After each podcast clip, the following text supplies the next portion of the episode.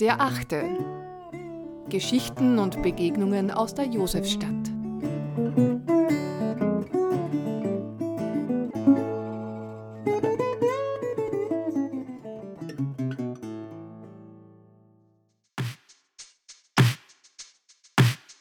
Es ist völlig sinnlos, ich brauche sie nicht auf eine Warteliste schreiben, weil sie werden diesen Platz nie kriegen.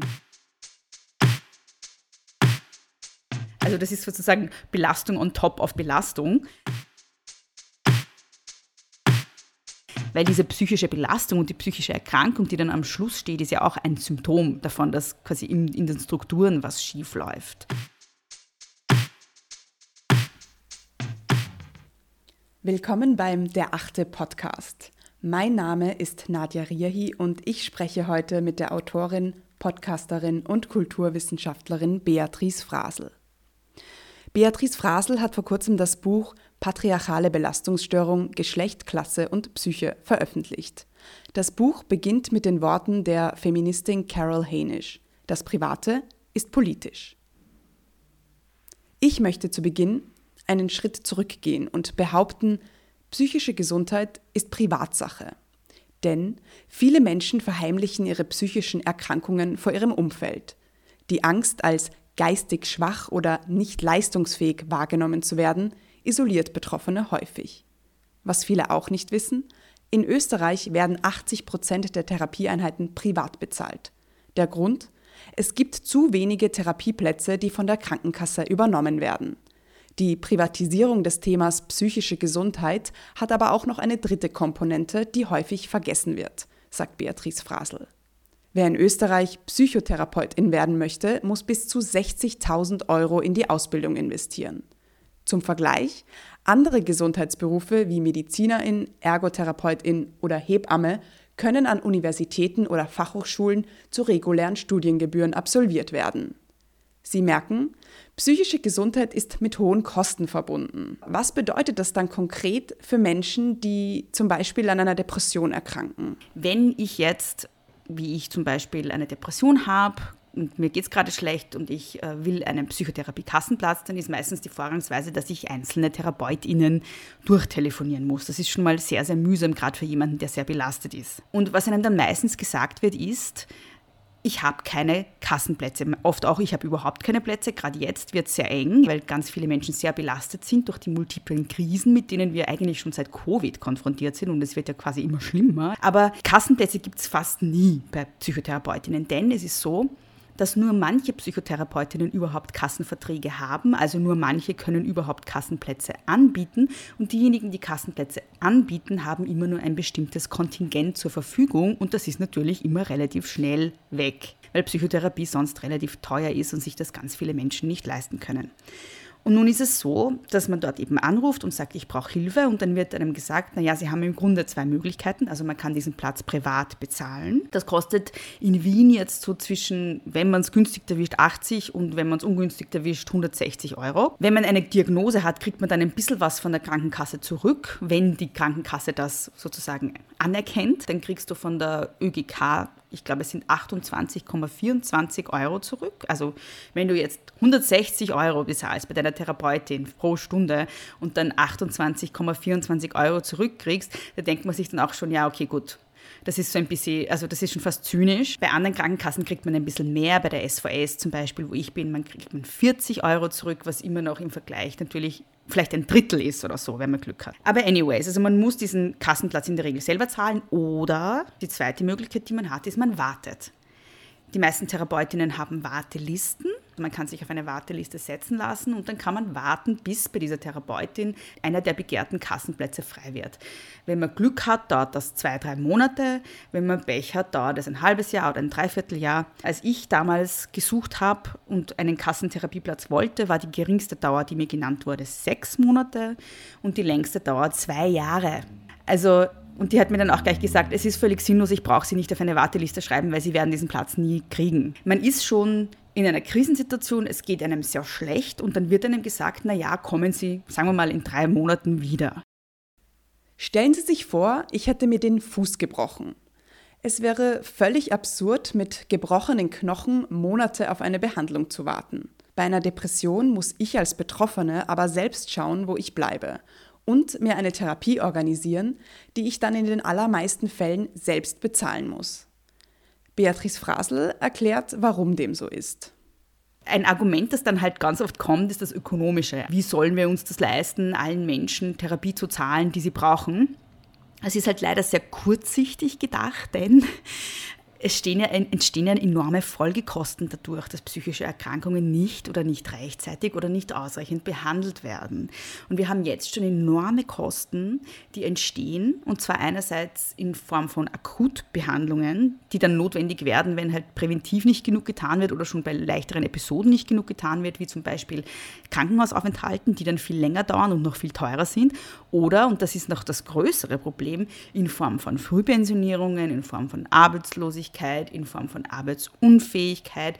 Also da machen psychische Erkrankungen, vor allem Depressionen, einen Riesenanteil mittlerweile aus und das kostet der Wirtschaft ja auch sehr viel Geld. Also auch das ökonomische Argument ist hier einfach auf der Seite von, wir müssen Psychotherapie ausfinanzieren, abgesehen vom menschlichen Leid, das dadurch entsteht und das eigentlich auch völlig inakzeptabel ist in einem reichen Land wie Österreich. Willkommen zurück bei dem Podcast von Der Achte, der Kunst- und Kulturzeitung in der Josefstadt. Wir sprechen heute anlässlich des Internationalen Frauentags am 8. März mit Beatrice Frasel über ihr neues Buch Patriarchale Belastungsstörung. Ich möchte wissen, was Patriarchat mit Geschlecht, Klasse und Psyche zu tun hat. Viel, sagt Beatrice Frasel.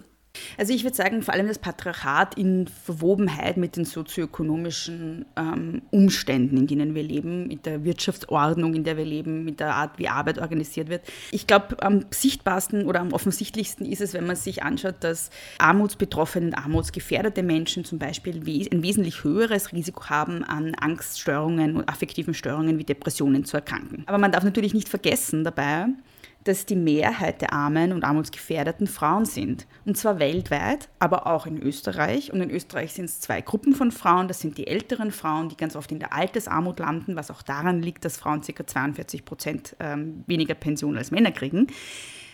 Aber es sind auch, die zweite Gruppe sind die Alleinerzieherinnen. Also Alleinerziehende sind in Österreich zu 93 Prozent Frauen und ich glaube zu 50 Prozent armutsgefährdet.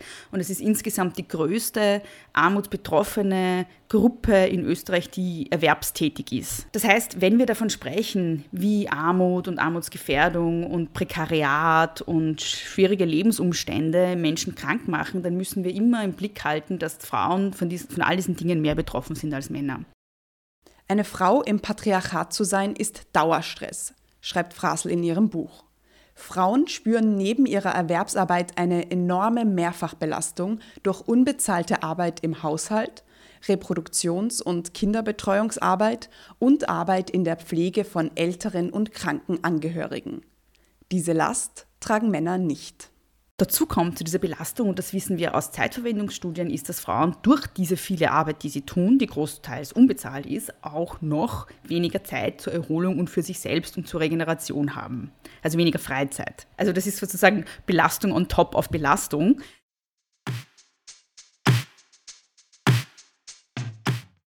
Frauen leiden unter dem Patriarchat. Sie sind mehr von physischer und psychischer Gewalt in Intimbeziehungen sowie sexueller Gewalt betroffen. Spannend finde ich auch die kulturellen Aspekte, die den Dauerstress von Frauen erhöhen. Dazu zählen so Sachen wie einengende Schönheitsnormen, die ganz viele Frauen auch psychisch sehr belasten. Was bei vielen Frauen sicherlich auch noch dazu kommt, ist so diese Sozialisierung dadurch, dass man potenziell Opfer von Gewalt werden könnte. Auch wenn ich selber jetzt nicht konkret von Gewalt betroffen bin, auch wenn mir selber nicht konkret Gewalt angetan wird, wachse ich als Mädchen in einer Gesellschaft auf mit dem ständigen Bewusstsein, ich könnte Opfer werden.